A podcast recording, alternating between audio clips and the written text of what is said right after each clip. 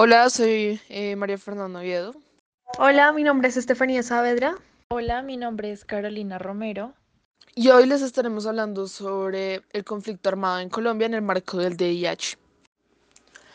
Actualmente, gran parte de los conflictos armados son conflictos armados no internacionales, CANI, y la mayoría de las partes en estos son grupos armados, a menudo denominados actores armados no estatales. En comparación con otras ramas del derecho internacional público, desde muy temprano el derecho internacional humanitario, DIH, se dirigió a grupos armados no estatales. El DIH limita el concepto de grupos armados no estatales que son partes en un CANI solo aquellos que tienen un cierto grado de organización. Además, requiere que estén involucrados en un cierto nivel de violencia para que el DIH de los CANI sea aplicable. Hay un artículo que aborda de manera explícita los grupos armados no estatales que son parte en un CANI, y ese es el número 3, que hace parte de los cuatro convenios de Ginebra de 1949. Sin embargo, la opinión mayoritaria, en particular la de los estados, no tiene en cuenta la práctica y la opinión juris de los grupos armados no estatales al evaluar el DIH consuetudinario de los CANI. Y en este artículo quiero discutir Primero, las reglas del DIH de los CANI, desde la perspectiva de los grupos armados, en particular, la convergencia entre los DIH de los CANI y el DIH de los conflictos armados internacionales, su conjustificación, ventajas y desventajas. A lo largo de este podcast estaremos hablando sobre cómo el DIH puede seguir siendo realista para los grupos armados, ya que de lo contrario no será respetado y en segundo lugar, cómo se puede generar el respeto del DIH de los CANI, promoviendo que los grupos armados se apropien de este y asimismo los obstáculos que esto enfrenta. Bueno, primero vamos a hablar de cómo el DIH de los CANI va dirigido especialmente a los grupos armados.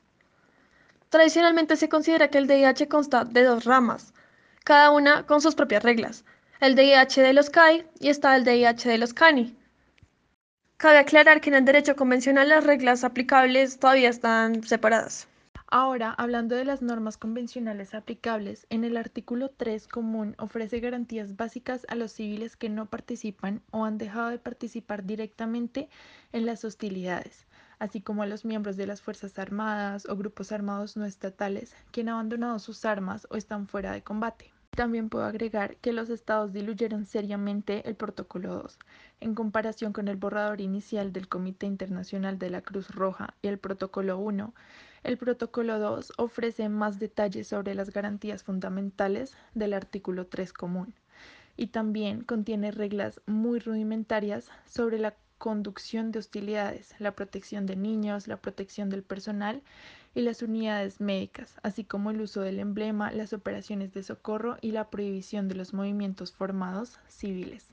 Sin embargo, esto es algo que solo se aplica a algunos CANI. En primer lugar, el Estado territorial debe ser parte del Protocolo 2.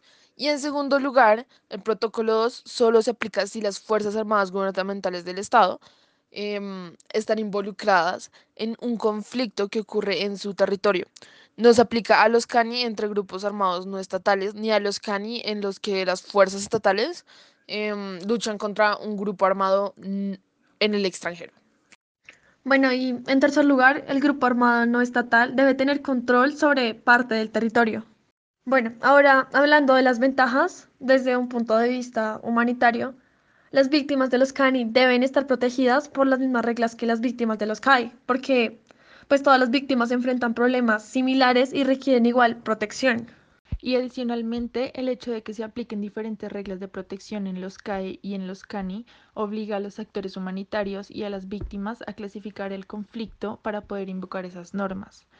Y en teoría puede ser difícil y siempre es políticamente delicado clasificar un conflicto puede requerir la evaluación en cuestiones de jus and bellum. Por ejemplo, invocar el derecho de los cani es una guerra de secesión, implica que la secesión no es todavía exitosa. Y esto no es políticamente aceptable para las autoridades secesionistas que luchan por la independencia.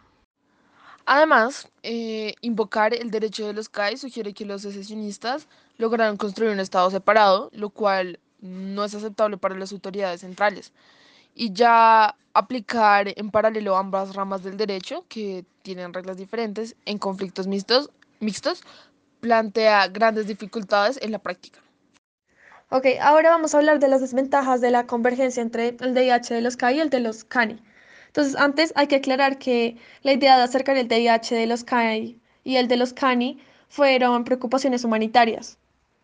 Lo que sucedió fue que se supuso que la protección no existiría sin la aplicación del DIH y que la aplicación de normas adicionales de este solo podría mejorar el destino de las personas afectadas. Y aunque ambas suposiciones han demostrado ser parcialmente erróneas, irónicamente son los estados y sus militares los que hoy quieren aplicar las reglas de los CAI, en particular sus autorizaciones en el de los CANI.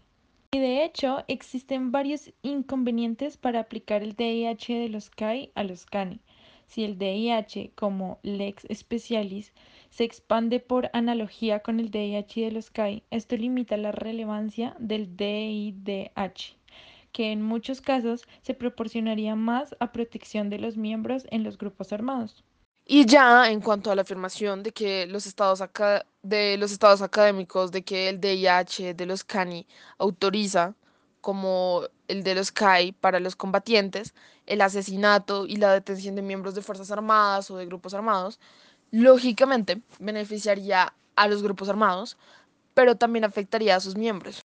Y ya lo que tendría que verse es si los grupos armados pueden cumplir con el DIH de los CANI, expandido por analogía con el DIH de los CAI. Un tema importante es la implementación del DIH de los CANI por los grupos armados. Entonces se sabe que casi todas las reglas del DIH de los CANI son realistas para muchos grupos armados, pero el desafío sigue siendo idear mecanismos objetivos de implementación. De hecho, los mecanismos previstos por el derecho de los tratados son aún más limitados que las normas sustantivas. Estos son el derecho de la iniciativa del CICR, los organismos humanitarios imparciales y la obligación de difundir las normas lo más ampliamente posible. Incluso el CICR considera que las normas de aplicación, en particular las relativas al enjuiciamiento penal, no solo obligan a los estados en los CANI, aunque tal ausencia de mecanismos no es sorprendente, y se dice que el derecho internacional todavía está en gran medida centrado en el Estado incluso cuando sus normas se aplican a los actores no estatales. A menudo no existe un foro internacional en el que las víctimas individuales, los estados lesionados, los terceros estados y las organizaciones internagumentales o las organizaciones no gubernamentales no puedan invocar la responsabilidad de un actor estatal y obtener ayuda. Por otro lado, algo que se debe implementar es el monitoreo por terceros ya que los mecanismos para relacionarse con grupos armados siguen siendo escasos. Según el artículo 3, el CICR y otros organismos humanitarios imparciales pueden ofrecer sus servicios a un grupo armado y si éste acepta, el CICR supervisa el respeto del grupo de la misma manera que supervisa las actividades de los estados involucrados en los CAE. Por ejemplo, el llamamiento de Ginebra supervisa si las estructuras de compromiso de un grupo corresponden a la realidad sobre el terreno. Al igual que con los estados, debe haber responsabilidad por las violaciones cometidas por grupos armados. El derecho internacional penal se dirige tanto a los miembros de estos grupos como a los miembros de las Fuerzas Armadas. Y en el derecho internacional privado, la posibilidad de construir y sancionar una violación del DIH como un agravio debe ser explorada e implementada en los tribunales civiles nacionales.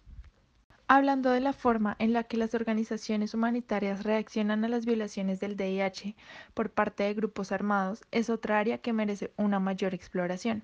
Por un lado, el hecho de que estas organizaciones quieran ayudar y proteger a las personas que están en manos de grupos armados exigen que continúen cooperando con dichos grupos. Y por otro lado, reaccionar a las violaciones es crucial y a las organizaciones humanitarias no deben dejar de reprobarlas, al menos bilateral y confidencialmente, para garantizarse del acceso. Ya pasando a las conclusiones, el DIH se vuelve cada vez más irrelevante si no es respetado también por los grupos armados en los CANI. Sin embargo, rara vez se analiza desde el punto de vista de los grupos armados, tanto en su contenido como en su implementación. Los grupos armados y su realidad a menudo son olvidados en este desarrollo. Los grupos armados no estatales deben tener voz en la redacción de las normas aplicables a los CANI y se les debe ayudar a cumplir sus obligaciones incluso mediante la capacitación de sus miembros. Su respeto por el DIH debe ser monitoreado y recompensado. y se los debe alentar a informar sobre su implementación. Los miembros individuales de los grupos son al menos responsables de los crímenes de guerra y los grupos armados no estatales también tienen responsabilidad internacional por las violaciones. Y aunque el DIH establece explícitamente lo contrario, el temor de los estados de que la participación de los grupos armados no estatales los legimite es el principal obstáculo para el necesario involucramiento de dichos grupos por parte de las organizaciones humanitarias. Además, todos los grupos armados no estatales son considerados, al menos por el Estado contra el que luchan, como organizaciones terroristas, y criminalizar el involucramiento de un grupo armado que participa en un CANI viola el DIH independientemente de si éste se encuentra clasificado o no como una organización terrorista. Entonces ahora podemos dar por terminado